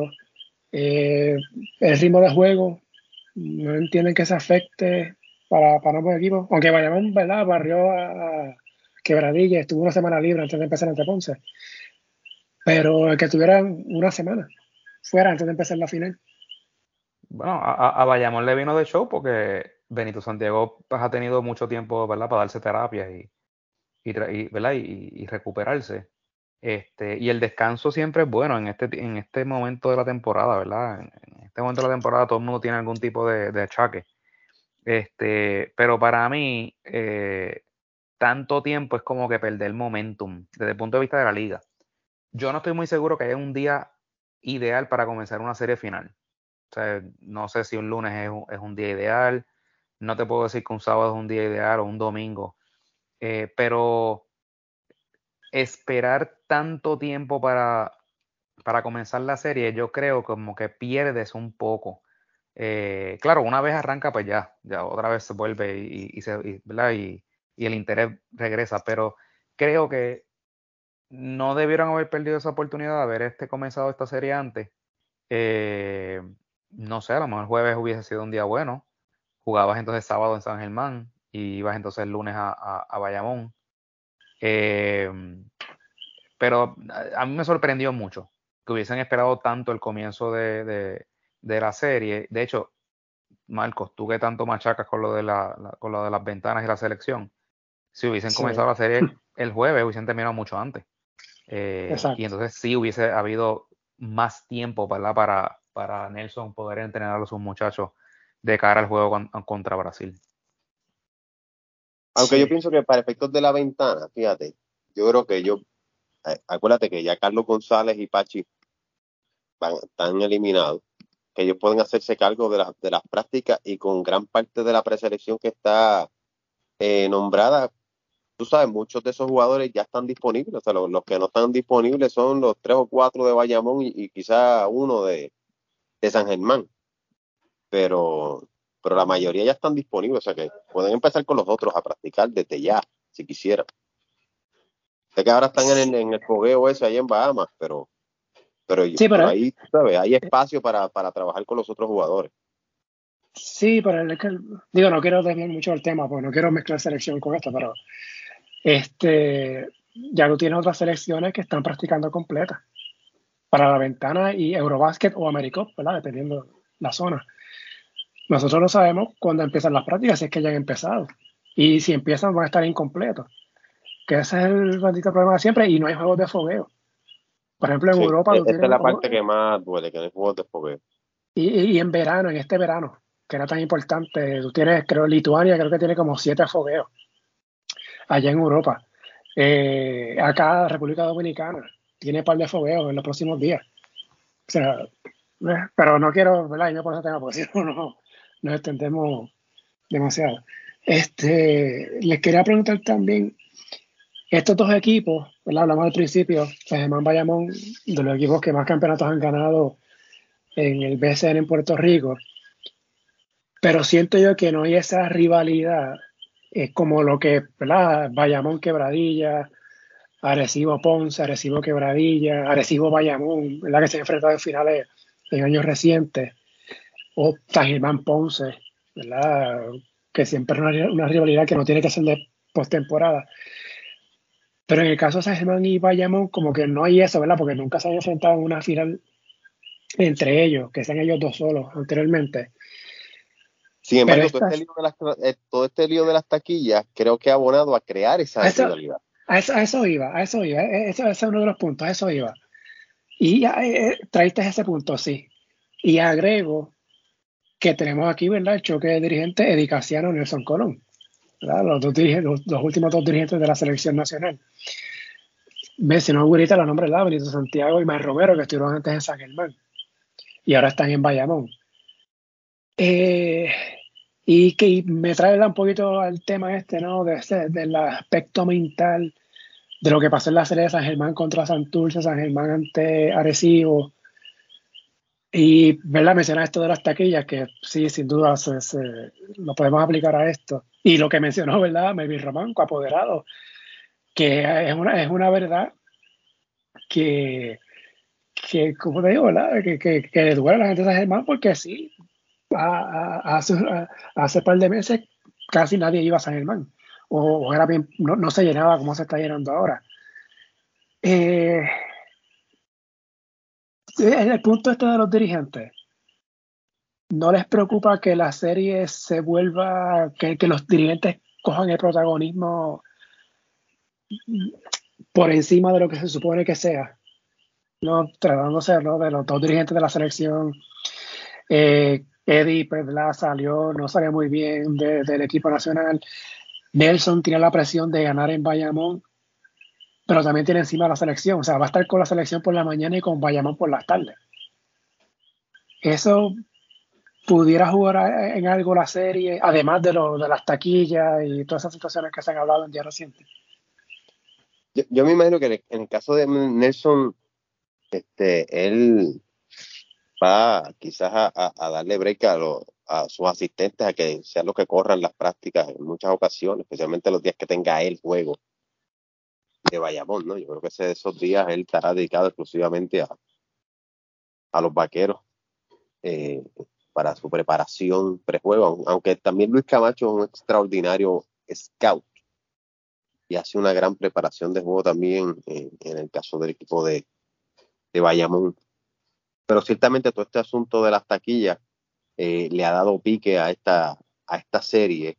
Eh, todo empezó, estoy dando el punto de vista de Bayamón porque no, no he hablado con nadie de San Germán. Eh, siempre que hay una serie final, se llegan unos acuerdos extraoficiales. la vez que, se, yo cubrí personalmente la del 2009 y 2010 de Bayamón, una con Quebradilla y otra con Arecibo. Y en ambos casos, se habían llegado unos acuerdos de que yo te doy 500 taquillas, tú me das 500 taquillas. Y sí, van a decir, ah, pero es que Arecibo tiene un coliseo igual de grande que el de Bayamón y Quebradías quizá no tiene un coliseo igual de grande que el de Bayamón, pero sí caben seis mil y pico ahí en, el Raymond del Man. Y que pues como San Germán es más pequeño, pues no, no puede dar eh, cantidad equitativa de taquillas, sino que ellos pretendían que esto se fuera a porcentaje. Y, aparentemente lo que me dijeron desde la, de, la gerencia de Bayamón, cuando yo les pregunté si habían llegado a un acuerdo, me dicen, tú estás loco, si esos tipos están tostados, me, yo les pido este hacer un, un, deal de, de, intercambio de taquillas, me dicen que me van a dar 100, pero que yo les tengo que dar 600, ¿estás loco? Y entonces, pero ¿cómo? Sí, porque ellos se quieren ir a porcentaje, que si un 10% o un 20% de, de, y tacho, si yo me voy, por ejemplo, a un, entonces me da el ejemplo del 20%, si yo me voy a un 20%, ¿te imaginas? La, la cancha de ellos caben, ellos dicen que caben 5 mil, pues un 20% de, de ellos, pues serían mil taquillas para mí, por dar un ejemplo. Pues entonces, pero para mí, que caben este 10 mil mínimo, pues sería, yo tendría que darle 20, este, 2 mil, yo tendría que darle el doble. Y si yo hiciera eso en Bayamón, Tacho, me van a matar en Bayamón. ¿Cómo, ¿Cómo, yo voy a decir en Bayamón que yo voy a recibir mil taquillas, pero voy a dar dos mil? O, un número más pequeño, por ejemplo, que yo voy a dar, eh, eh, que a mí me van a dar 500, pero yo tengo que dar mil. La gente de Bayamón no me, no me va a perdonar, porque cuánta gente de Bayamón yo tengo que dejar fuera, que no puede ir a su coliseo, porque viene gente de otro pueblo. Y entonces, tras de eso, yo le tengo que decir que yo le tengo que dar más taquillas al otro lado. me linchan aquí, la, gente de San Germán, obviamente, tienen una cancha más pequeña y, ellos van a reclamar que, pues, que lo justo es que sea por porcentaje, que sea proporcional. Pero el lado de Bayamón te va a decir, pero es que no, eso no es culpa de nosotros que tú tengas una cancha más pequeña. Tú tienes la opción de irte al Pachín Vicente si tú quieres. Si no te quieres ir es porque no te la gana, pero eso es tu prerrogativa, esa es tu decisión, pero yo no voy a, darte 500 taquillas para que tú me des 100. Y eso fue lo que empezó realmente la guerra de, los boletos y entonces una, una guerra fría, como uno dice, y ahí es que vayamos, dice, ah, pues si esta gente va a agregar así, como uno dice, cajita de pollo, pues yo voy a agregar cajita de pollo, voy a vender mis taquillas en, en, en, Bayamón presencial y que se lamban, que allí no va a llegar ninguno de ellos a, comprar en, en, Bayamón, porque aquello se va a llenar de gente de Bayamón desde la, desde la noche anterior, como sucedió. Y lo propio, San Germán iba a hacer lo propio, como hizo hoy, allá en San Germán y dudo que se hayan tirado mucha gente de Bayamón para San Germán a comprar taquilla desde temprano y estar haciendo aquella fila en, en San Germán. Así que básicamente los dos primeros juegos van a ser casi de forma exclusiva para fanáticos de Bayamón un lado y en el segundo fanáticos de, de San Germán en el otro. Ya a partir del tercer juego, la sensatez llegó eh, las aguas se calmaron. Eh, Ricardo Almado pues trató de, interceder desde un principio, pero no tuvo mucho éxito. Y aparentemente pues ahora se va a vender online, que eso da pie a que sí, para a partir del tercer juego, pues tanto gente de Bayamón pueda comprar en, San Germán como de San Germán pueda comprar en Bayamón. Pero eh, eso explica un poco toda esta controversia de, de las taquillas. Sí, este, importante a los bebés de un mes o más de nacido en San Germán, eh, tienen que pagar taquilla, así que ya, ya saben.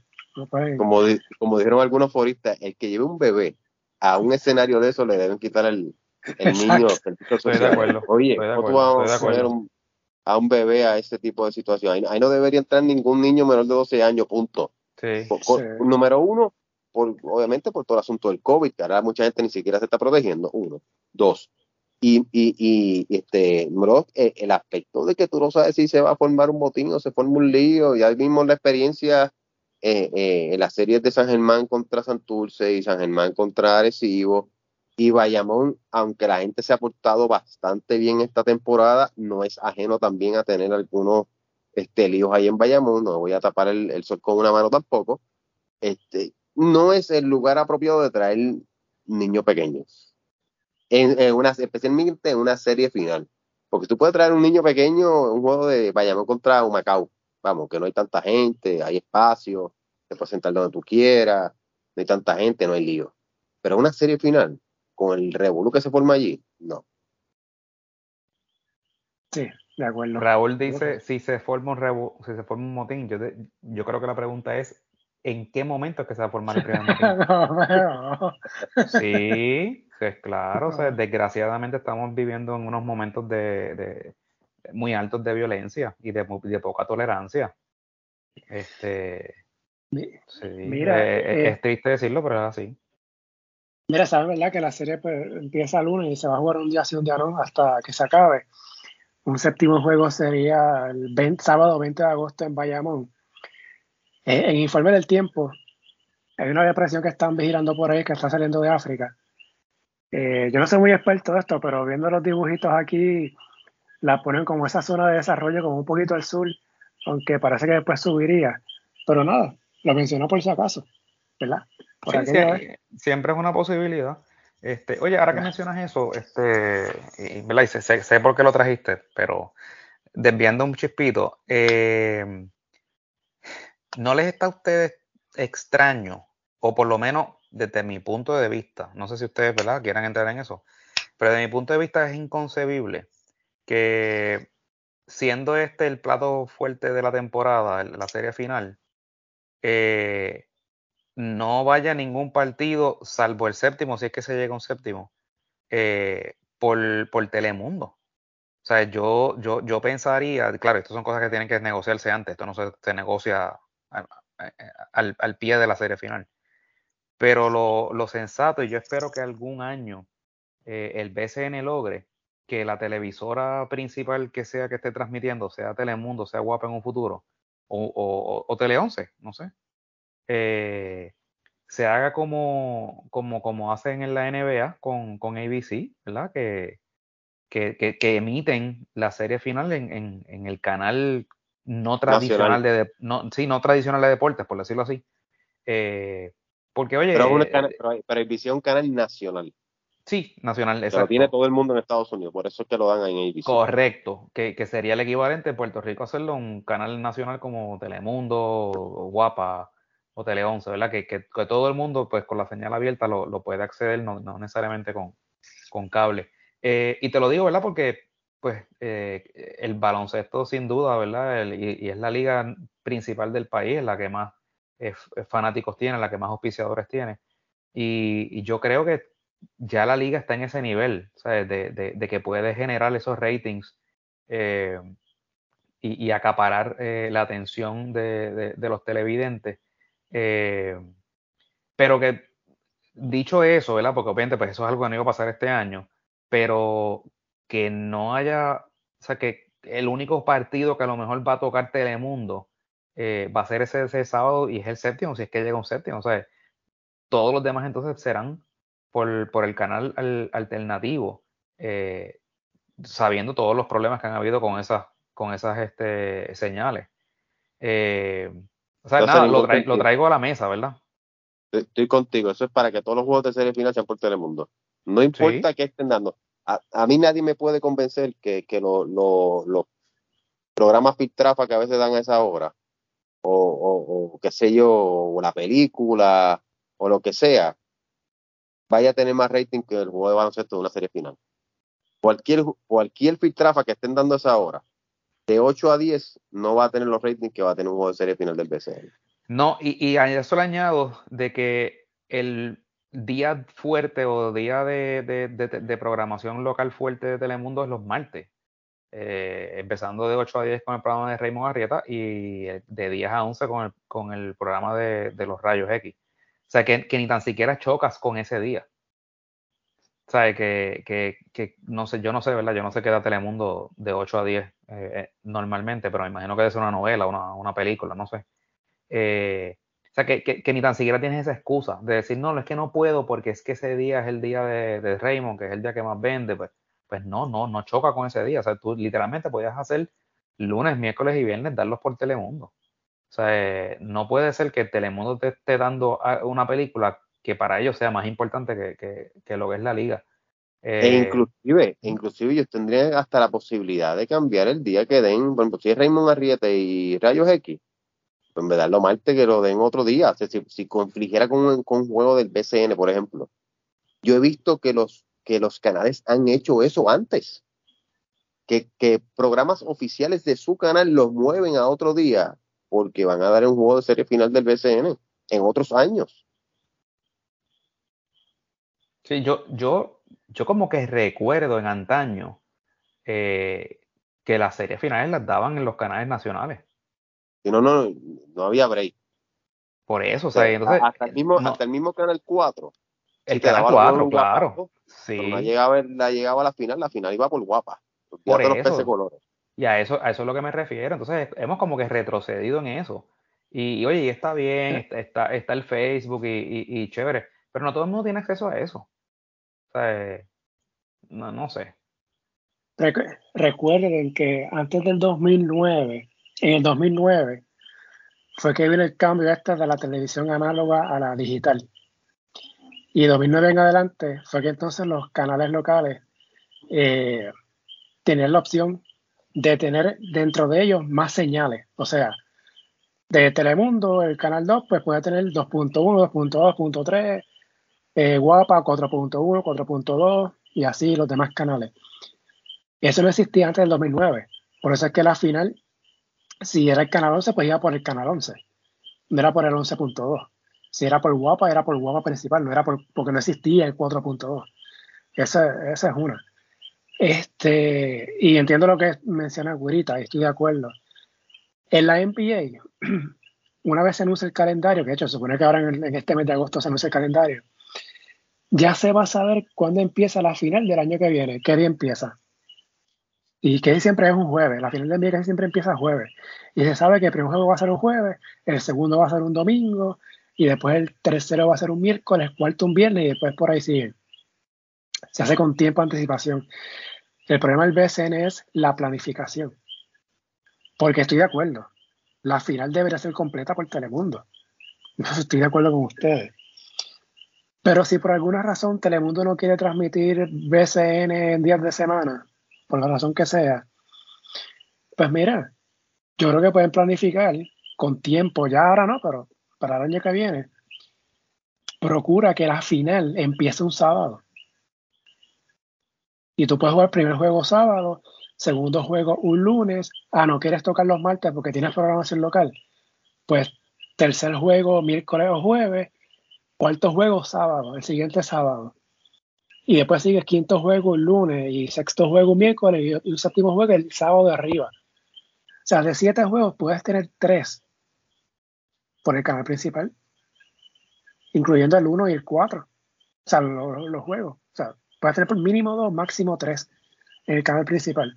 Ahora este año tiene la situación de que puede darse el caso que si la final termina en ese juego o menos, Ninguno iría por Telemundo, que fue el canal que es la apuesta principal, porque se transmitía los juegos los sábados.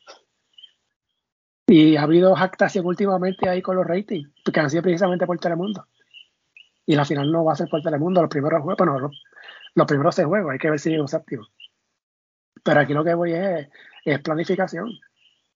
Y entonces el BSN ha tenido este problema por años, pero en los últimos tres ha habido problemas en la postemporada por asuntos distintos.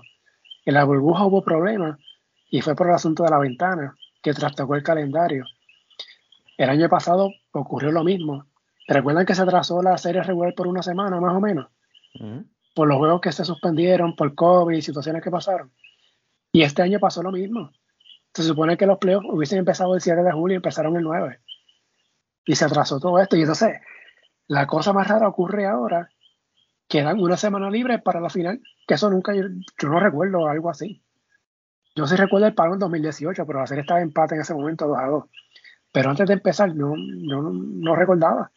O sea, a veces me causa, me trae esta duda porque recuerdo que para la ventana hubo ahí un escrito, creo que fue el Nuevo Día, diciendo que hubo unas pérdidas de qué sé yo cuántos miles de dólares porque no se jugó, hubo un parón en la ventana.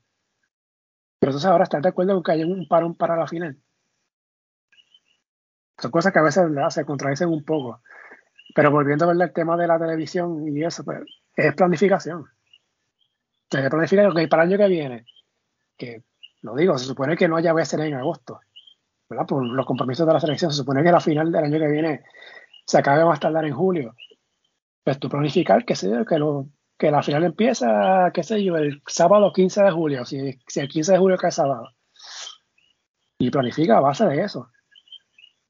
Creo yo. O sea, se puede buscar la solución.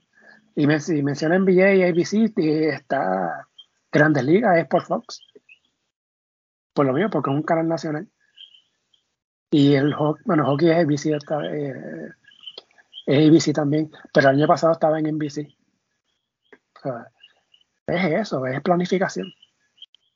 Yo creo que es el que no existe en el concepto de acá. Ese es un problema grande que ha habido acá pues, por años y pues, este, no sé si quieren agregar, algo más para entonces ir a la, a la parte final. Para resumir. Proyección de esta serie, de lo que hemos hablado, el dominio local que han tenido ambos equipos, cómo, cómo ambos llegan a la, a la, serie final. ¿Quién empieza? Raúl, vamos a darle a Raúl ahí.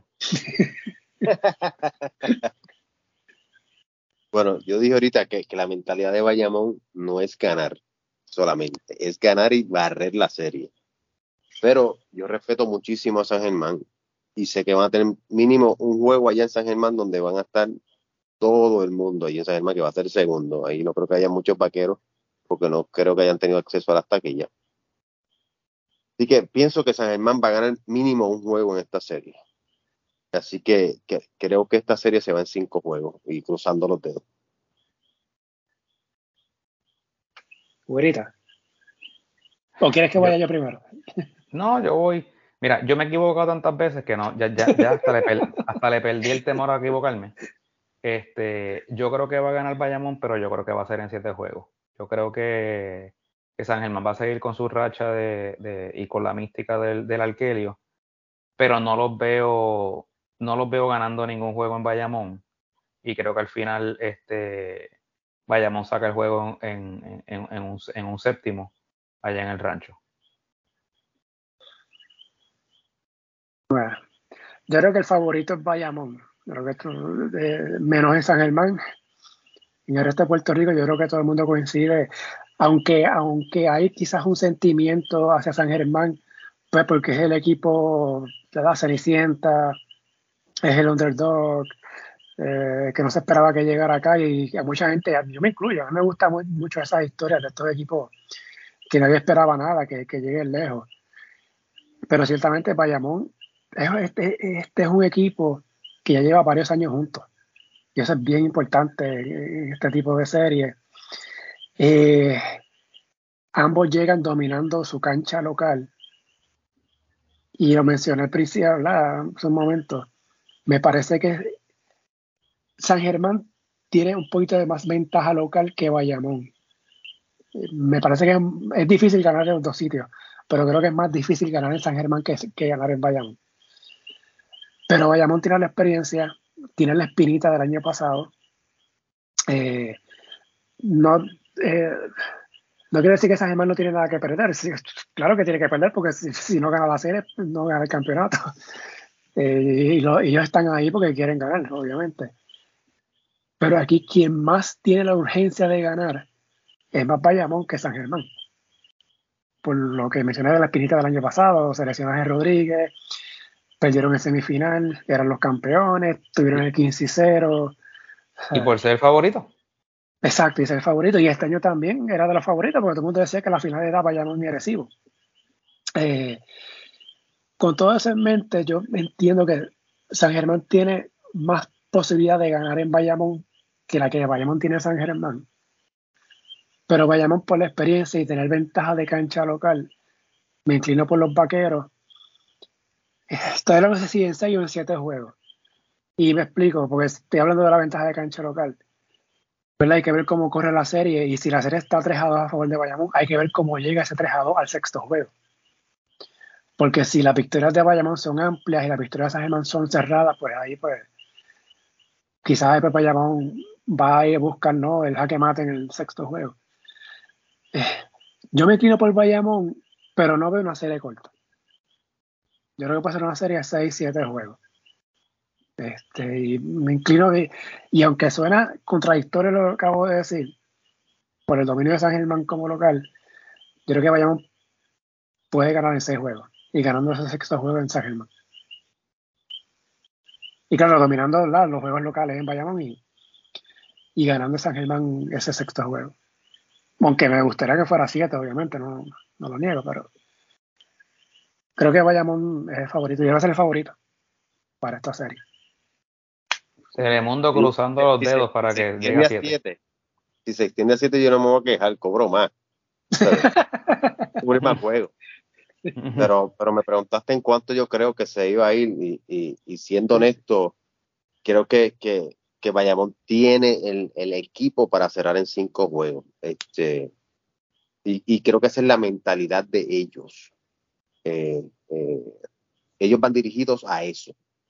Eh, no quiero menospreciar para nada al equipo de, San Germán. Están súper inspirados y, y, este y Edicaciano ha hecho un trabajo brutal con ellos pero, pero creo que, que a nivel de, de, talento y de profundidad, creo que el equipo de Bayamón tiene para poder agenciarse el triunfo y, quizás no, no necesitar tener que llegar a siete. Esta, esta serie, no sé si llegan a coincidir, pero esta serie me recuerda un poquito a la del 2004 de Coamo y Ponce, que eran la Ponce, el equipo con muchos campeonatos, Coamo, que nunca había ganado, pues, nunca ha ganado BCN. Y Coamo era el, underdog, Ponce el super favorito, y, fue una serie que fue a siete juegos, eventualmente. O sea, no me extrañaría que esta serie pase lo mismo. Y fue una serie localista, esa, esa de Ponce y Coamo. Así que, y fue a siete juegos que ganó Ponce en, en siete juegos, que fue aquella serie que Manolo le dio la espalda a la, a la cancha, a ver si se acuerdan. Todos los juegos en Coamo. Creo que lo suspendieron y todo, ¿verdad? O lo multaron, como, Yadiel, que Oye, Raúl, vamos a aprovechar que estás ahí. No, no, no, no, no pongas problema, no. No, no, es, por saber. No, oye, no, nada de esto. ¿Ya, ¿Ya se cumplió el juego de suspensión de Yadiel Molina? Que tú sepas, Raúl. Eh, yo supongo que no, porque él no ha estado en Puerto Rico. Les acuérdate que le está jugando ya allá en San Luis y yo oh. no creo que él venga para la serie final de, de acá de. Yo, yo tampoco creo. Pero, pero como... está allá y de hecho creo que tiene una algo de, su fundación que, que, da unos servicios allá en a una tú sabes a unas entidades allá en, en San Luis él tiene algo allá él creo que como el 14 o 15 de agosto en San Luis yo no creo que él venga para la serie final ni tenga el permiso de la franquicia para venir. Imagino que, que él habrá pagado la multa ya hace rato. Por eso, pero la razón por la que te pregunto, fíjate, y no lo hago por crear controversia, es porque como se dice que se suspende, se tiene un juego de suspensión, pero no se dice cómo se cumple. A eso es lo que me pues, refiero. Me imagino que se, será que estando en Puerto Rico no puede ir. Pues, pues, pero es que no está en Puerto Rico, pues Por eso, pero eso es tan subjetivo, porque eso es como es, tiene que anunciarle a la liga, mira, estoy, estoy en la isla, estoy disponible para ir, ahora es que lo voy a cumplir. O sea, e, e, a eso es lo que me refiero, o sea, es, como complicado eso. El año que viene, porque acuérdate que él, este, él se retira esta su última temporada de béisbol, o sea que el año que viene ya va a estar en, eh, aquí full time, imagino que pues el primer juego de temporada no vendrá. Exacto, eso hace más sentido. Este, creo, creo que esa es la forma de, de, cobrar ese juego, si eso es lo que... Mira, güerita, lo que va a hacer es que Yadier le va a avisar a la liga. Mira, voy a estar ya el año que viene, ¿verdad? Este, la temporada empieza de X días. Mira, voy para allá. Para el juego que sea, puede ser en Bayamón. De hecho, porque no han dicho, la suspensión es como local o como visitante. O no importa. No tengo idea, pues no, he visto la, ¿verdad? La suspensión. Y, y realmente, estoy siendo aquí este honesto, eh, es desafortunado, o sea, eh, Yadier no había tenido problemas en ninguno de los otros juegos que él había estado. Este, y, y en términos de desde que él llegó a Bayamón, por lo menos mi experiencia en Bayamón, este, él trata a esos muchachos este, VIP, ahí, se acaba un juego, esos muchachos tienen comida allí, este, gourmet ahí en, en el Coliseo para cada juego, tienen este trato VIP de, con música, hay fiestas después de los juegos, este, para ustedes, para los que son abonados y para los jugadores se quieren quedar, eh, esos muchachos eh, para juegos especiales pues viajan todos juntos en guagua, o sea, Yadir les ha dado este un montón de perks, como uno dice, a, a los jugadores para que se sientan contentos y tranquilos allá en, en Bayamón y yo siendo parte del equipo ahora en por lo que se refiere a la, a la, a la transmisión de los juegos, oye, allí nos falta un cheque los 15 y los 30. Y, y te, te, lo digo porque sé de gente que han tenido experiencia en otras franquicias que termina el, termina el torneo y le deben 3 mil, 4 mil dólares a, a, los de las transmisiones y, ni te digo a los jugadores. En Bayamón nos falta un chavo. Ah, abuelita, lo que va a hacer el año que viene, cuando juega Bayamón, va a haber alguien de seguridad de la liga pendiente. Para el primer juego de Bayamón. Eh, eh, honestamente, no, no, lo hago porque hay controversia, lo hago porque es que realmente me, está bien curioso de cómo, cómo van a cobrar ese, ese juego de suspensión. Ah, vamos a ver, habrá que estar pendiente el año que viene. Oye, quería, sé que no nos pasa un poquito de tiempo, Raúl, mala mía. Pero quiero una pregunta más. Eh, que supone que lo hubiese hecho antes de la, antes de la predicción, proyección de la serie. Y era también una pregunta para Kitty, pero ahorita te va a tocar a ti a, nombre de Kitty. eh, Raúl, eh, te mencionaste que tienes a Bayamón para ganar la serie en cinco juegos, pero te hago la pregunta. San Germán podría ganar la serie debido a qué? O, San Germán pudiera ganar la serie cómo? O puede ser campeón si pasa X cosa. No solamente una cosa, deben ser varias cosas. Por ejemplo, que logren, logren contener a Ángel Rodríguez, algo que no han podido hacer ningún equipo todavía. O por lo menos no por más de un juego. Eh, que Bayamón no mete el triple, que ha sucedido por una mitad y quizás por un juego, pero no por varios juegos. Eh, este es un equipo de Bayamón que, que ha tenido que, que, sobrellevar o sobreponerse a adversidades que le han puesto en el camino y siempre lo ha logrado. Y por eso te puse el ejemplo ahorita del primer juego contra Quebradillas, donde el equipo de Quebradillas estuvo ganando por 22 puntos Bayamón no metía un coco en la playa, no metía de tres, y Ángel Rodríguez había sido este, eh, de alguna manera limitado por Carlos Emory. Y en la segunda mitad vinieron de atrás y sacaron la victoria. Y, yo quiero ver si San Germán puede lograr hacer eso, no tan solo por un juego, sino por un juego o más y, poder sacar victorias. Eh, Wirita, para, desde el punto de vista de Bayamón. Bayamón eh, puede ser campeón debido a qué o por qué Bayamón puede ser campeón. Aparte de su profundidad, su, su, experiencia, lleva muchos años jugando eh, ese, ese, núcleo junto, eh, que pueda mantener el enfoque, que puedan bloquear todo el ruido externo, todas las provocaciones a las que van a ser sometidos por parte de Eddie y, y, de, y de, los, y del equipo de San Germán, eh, que puedan enfocarse en su talento y, en el game plan que, Nelson tiene eh, planificado para ello, ejecutar al pie de la letra y tratar de romper el, la mística y el maleficio de, de, de Alkelio. yo veo que si logran mantener ese enfoque, eh, confiar obviamente en el talento de, de, su armador y, por ahí para abajo, yo creo que, pueden dominar la serie. Yo me reitero de que creo que gana Bayamón, pero en 7. Así que no lo, repito, ¿verdad? Porque me he equivocado ya tantas veces. Puede ser esta una puede ser una de, otra vez, pero eh, me, reitero en, en eso. Bayamón en 7. Bueno, este, hasta aquí entonces esta, esta previa. Raúl, la libreta en Facebook, ¿verdad? Me consiguen en, en, Facebook en la libreta de Raúl Alzaga y me consiguen también en Twitter en arroba Raúl Alzaga y en Instagram raúl.alzaga.9. ¿Vas a hacer algún live esta semana? ¿Tienes algo en agenda?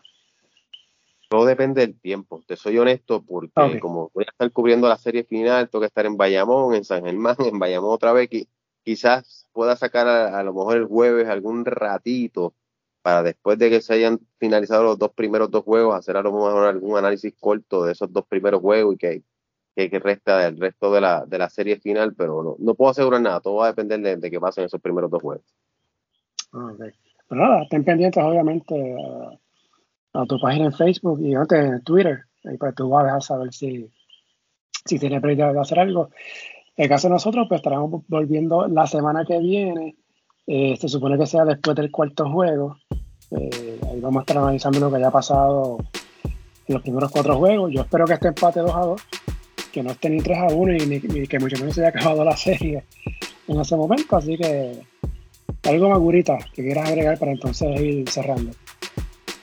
Eh, no, este, agradecerle a Raúl, ¿verdad? El, ratito que estuvo con nosotros, creo que trajo mucho, ¿verdad? del insight de, Bayamón y, del aspecto técnico.